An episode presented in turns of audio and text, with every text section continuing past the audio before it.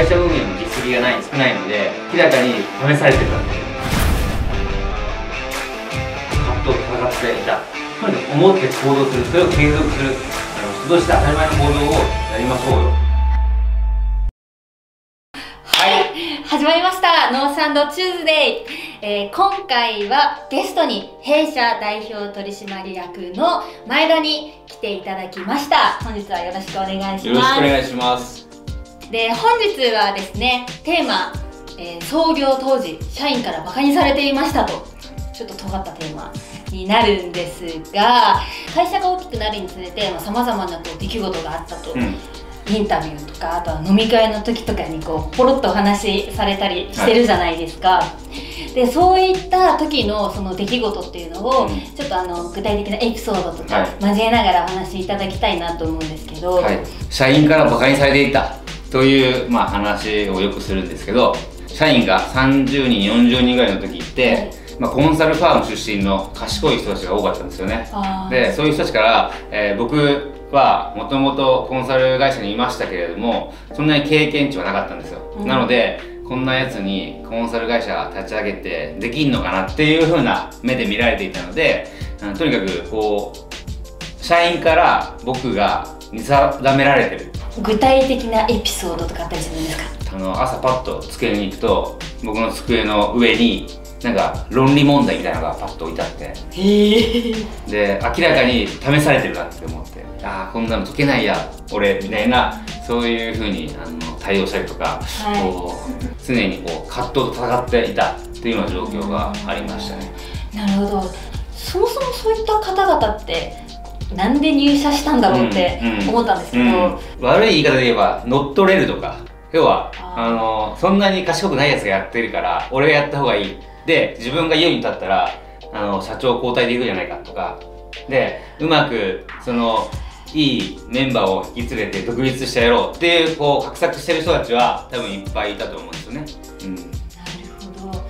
ある意味じゃあ組織としてはちょっとうん崩壊しかけてるというかもうか混沌とした完全に崩壊しかけた時期もやっぱりあって、はいそういう時期にね、あの入社した人とかで、今、残ってる人たちには、本当、感謝したいですよね、もう。多分今残ってる方々も当時はじゃあ喧嘩があったとか、うんコンサルタント同士の揉め事とかもあったりしたんですか、あ、めちゃくちゃありましたね。飲みに行ったりとかすると、めちゃくちゃ喧嘩します。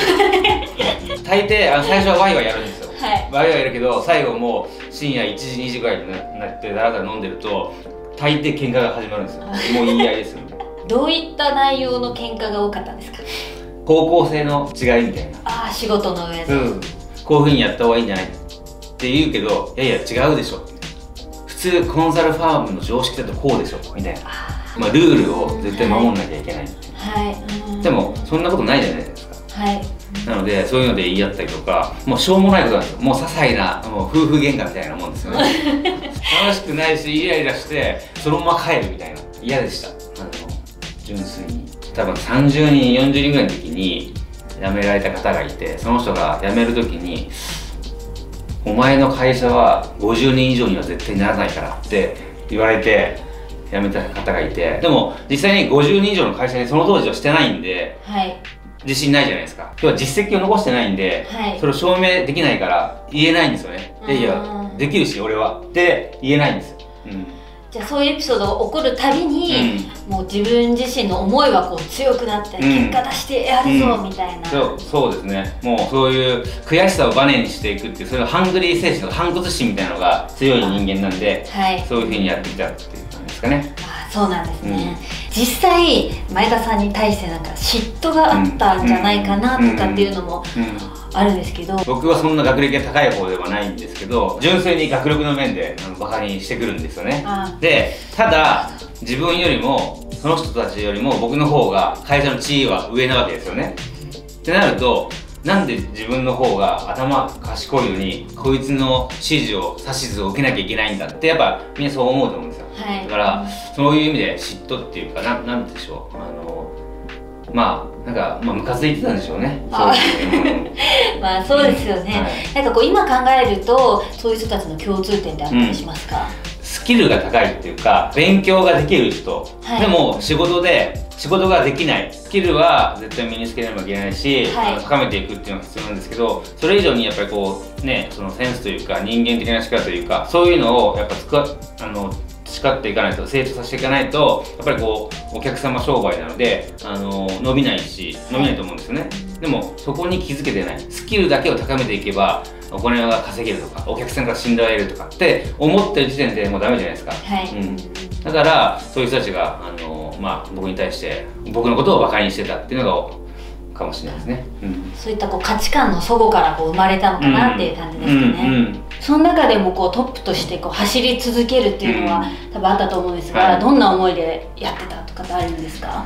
あのバカにされてもあのもう気にせず悔しさをバネに絶対これを続けていけばうまくいくんだっていうのを、まあ、やり続けたって感じですかね。はい。今の社風になるまでこうずっとこれをやり続けてきたとか、うん。あったりするのかなと思いまして。まず、まあ、 Eight Rules っていうのがあの変わってきたあの、まあ、一つの要素かなって思っていて。はい。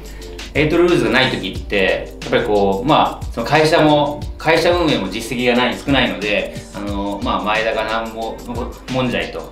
どんだけできるんだっていう試してきたけどなんだろうこの Eight Rules とかそういう当たり前のことを当たり前にやるっていうことで会社ってうまくいってるんだっていう実績があるのでまあ誰もそれに対して反発するとか違うんじゃないのって言えなくなってきたっていうのがあるかもしれないですね。ああ、うん。なるほど。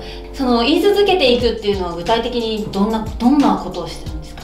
毎朝社内のコミュニケーションツールで、えー僕があのエイドルーズにのっとったようなことをマジ毎日毎日投稿し続ける、はい。あとはオフィスの会議室はエイトルーズのことを名前にしたりとか、えーとにかく目に触れるっていうことを徹底的にやっている。耳目に触れる耳に、ね、聞こえてくるっていうのをやってるって感じですかね。僕の役目はどちらかというと環境を用意してそういう仕組みを作っていくっていうのが僕の役目だと思ってるのでそれをあの徹底的に毎日毎日継続してやり続けるっていうのが重要かなとちなみにその具体的にどういった行動がうん。前田さん的にこう、 Eight Rules にのっとってるってあるんですか、うん。例えばトイレに行った時に水浸しになってたらちゃんと拭いてあげるとか、はい。お客さん先で多分シュレッダーの周りになんかこうシュレッダーの周りって紙が落ちてるじゃないですか。そういうのをこう拾える掃除できるか？ボロボロで。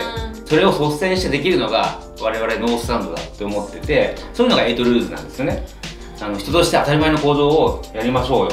これは自分の仕事これは自分の仕事じゃないって割り切るんじゃないっていうふうに思ってるんですよね。はい。あそばに置きたいなっていうなんか可愛げのあるはい。人がやっぱり重要で。僕あのよく面接とかでも言ってるんですけどコンサルでも何でもビジネスでもそうなんですけど愛嬌と素直さと人疲れ力。その3つだけだって言ってるんですよね。そうやってあの愛嬌を振る舞いてれば人から仕事先輩から仕事もらえるし、はい。うん人から好かれるじゃないですか。であと素直にやればあ可愛いなこいつ。また仕事を与えようってやっぱ先輩とか上司が思ってくれると思うんで、はい。そういう人がコンサルでももうどんな業界であっても上に行ける体制するなというふうに思ってるんですよね。